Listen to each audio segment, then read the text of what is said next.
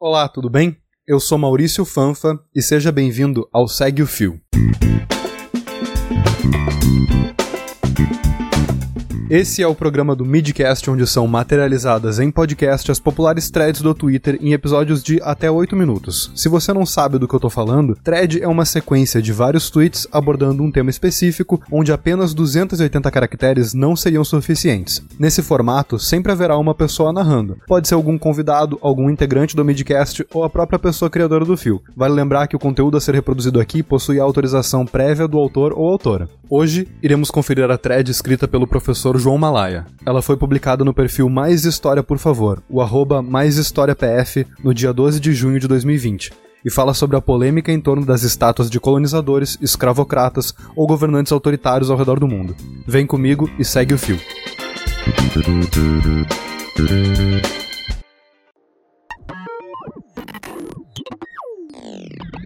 Defender estátuas de colonizadores, escravocratas ou governantes autoritários é uma atitude que está em queda, com o perdão do trocadilho. O assunto é polêmico, pois são os usos públicos do passado que estão em debate. Ao longo da história, existiram três maneiras de se lidar com os chamados monumentos polêmicos: retirar completamente os monumentos, retirar as estátuas e deixar os pedestais, ou simplesmente mantê-los. Para uns, retirá-los seria apagar a história, pois são importantes para ensinar as pessoas sobre o passado. Observar uma estátua é uma maneira efetiva de se aprender a história? Ou as estátuas dizem mais sobre quem as colocou lá do que sobre o homenageado no monumento? Estátuas podem nos ensinar sobre história, mas nunca transmitem uma verdade imutável do passado. Em vez disso, elas simbolizam as ideias fixas de uma comunidade específica em relação ao seu passado, capturadas em um determinado momento. Representam uma perspectiva. Conflitos sobre tal ou tal estátua são resultados de acordos específicos sobre um aspecto da história, quando uma estátua passa a não mais dialogar com os anseios da sociedade. Na Roma Antiga, por exemplo, após a morte de um imperador, o Senado avaliava seu governo e decidia se deveria destruir os monumentos a ele. Eles chamavam esse processo de condenação da memória. Durante o século XVI, protestantes passaram a destruir ícones do catolicismo. O movimento ficou conhecido como iconoclastia. Avessos aos usos e abusos das imagens, protestantes decapitaram as estátuas da Catedral de Utrecht, na atual Alemanha. Em 1776, após a leitura da Declaração da Independência dos Estados Unidos, soldados e cidadãos foram para Bowling Green, um parque em Manhattan, para derrubar a principal estátua do rei inglês George III. O próprio ato de derrubar a estátua tornou-se parte da história da independência dos Estados Unidos. Museu? Ela foi derretida para fazer balas para a Guerra da Independência. Na Revolução Francesa, em 1789, não foi só a Bastilha, prisão símbolo do absolutismo, que foi colocada abaixo pelos revolucionários. Várias estátuas foram derrubadas e transformadas em balas de canhão.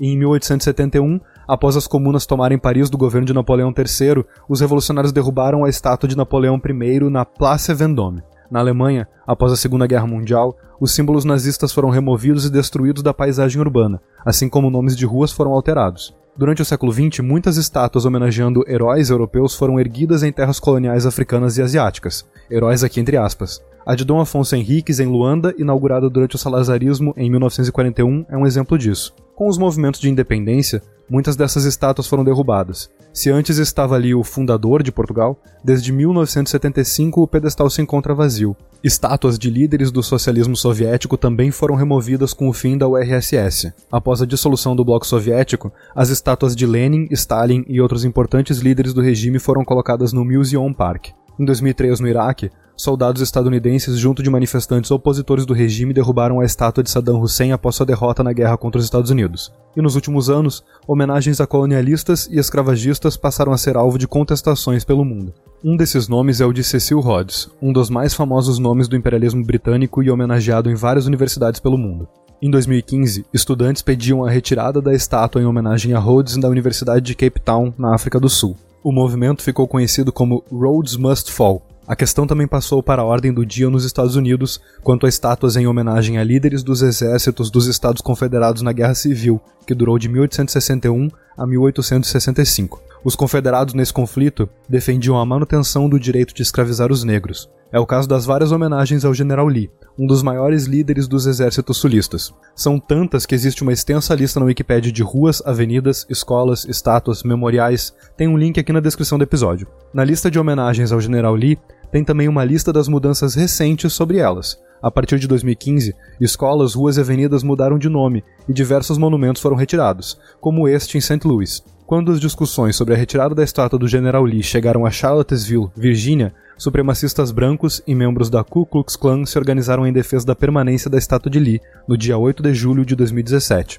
É isso mesmo que você ouviu, membros da Ku Klux Klan, na luz do dia mesmo, na frente das câmeras. Eu não sei vocês, mas aqui no Midcast e no Mais História, por favor, se o KKK é a favor de algo, a gente é contra. A discussão se desdobrou nas manifestações Unite the Right, manifestantes supremacistas brancos se reuniram na Universidade de Virgínia em Charlottesville com tochas ao redor da estátua de Thomas Jefferson no dia 8 de agosto de 2017. As semelhanças com a estética da KKK não são coincidência. A reunião de grupos de extrema direita ao redor da estátua do General Lee em Charlottesville mostra que a questão vai muito além de preservar a estátua para contar o passado, mas sim uma disputa clara sobre qual passado que vai ser contado. Em 2019, durante protestos na América Latina, várias estátuas foram vandalizadas, decapitadas ou derrubadas. Em 29 de outubro de 2019, no Chile, a cabeça da estátua de Pedro de Valdívia, colonizador espanhol, foi parar nas mãos da estátua de Caupolicán, líder mapuche do século XVI. Após o assassinato de George Floyd, em 25 de maio de 2020, e do aumento do número de manifestações do Black Lives Matter,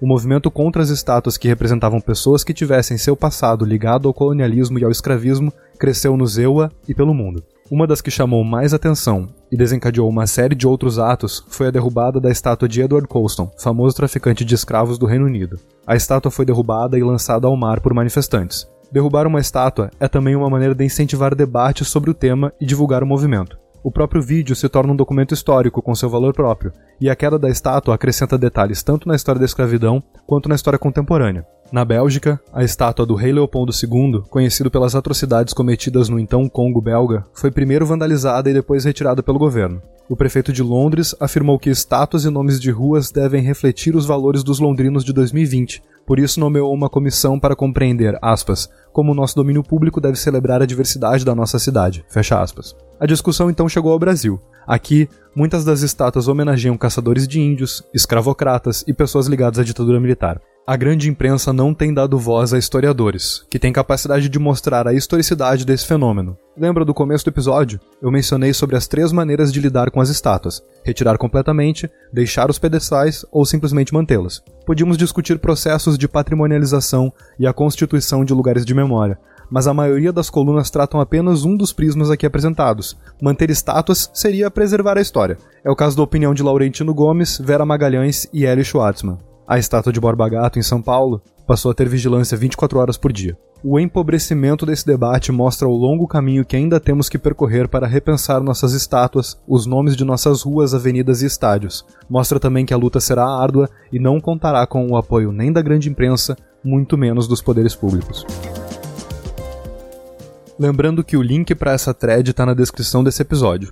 Nela você encontra também imagens e vídeos que ilustram alguns dos momentos descritos aqui. Eu sou o Maurício, responsável pela comunicação do projeto Mais História, por favor, que é um projeto de extensão do Laboratório de História Pública da Universidade Federal de Santa Maria. Você encontra a gente no arroba MaisHistóriaPF e o professor João Malaya, que é o autor dessa thread, no arroba jmalaya. E se você tem alguma sugestão de conteúdo para esse formato, é só marcar no Twitter o perfil do Midcast, o arroba podcastmid. Valeu e até a próxima!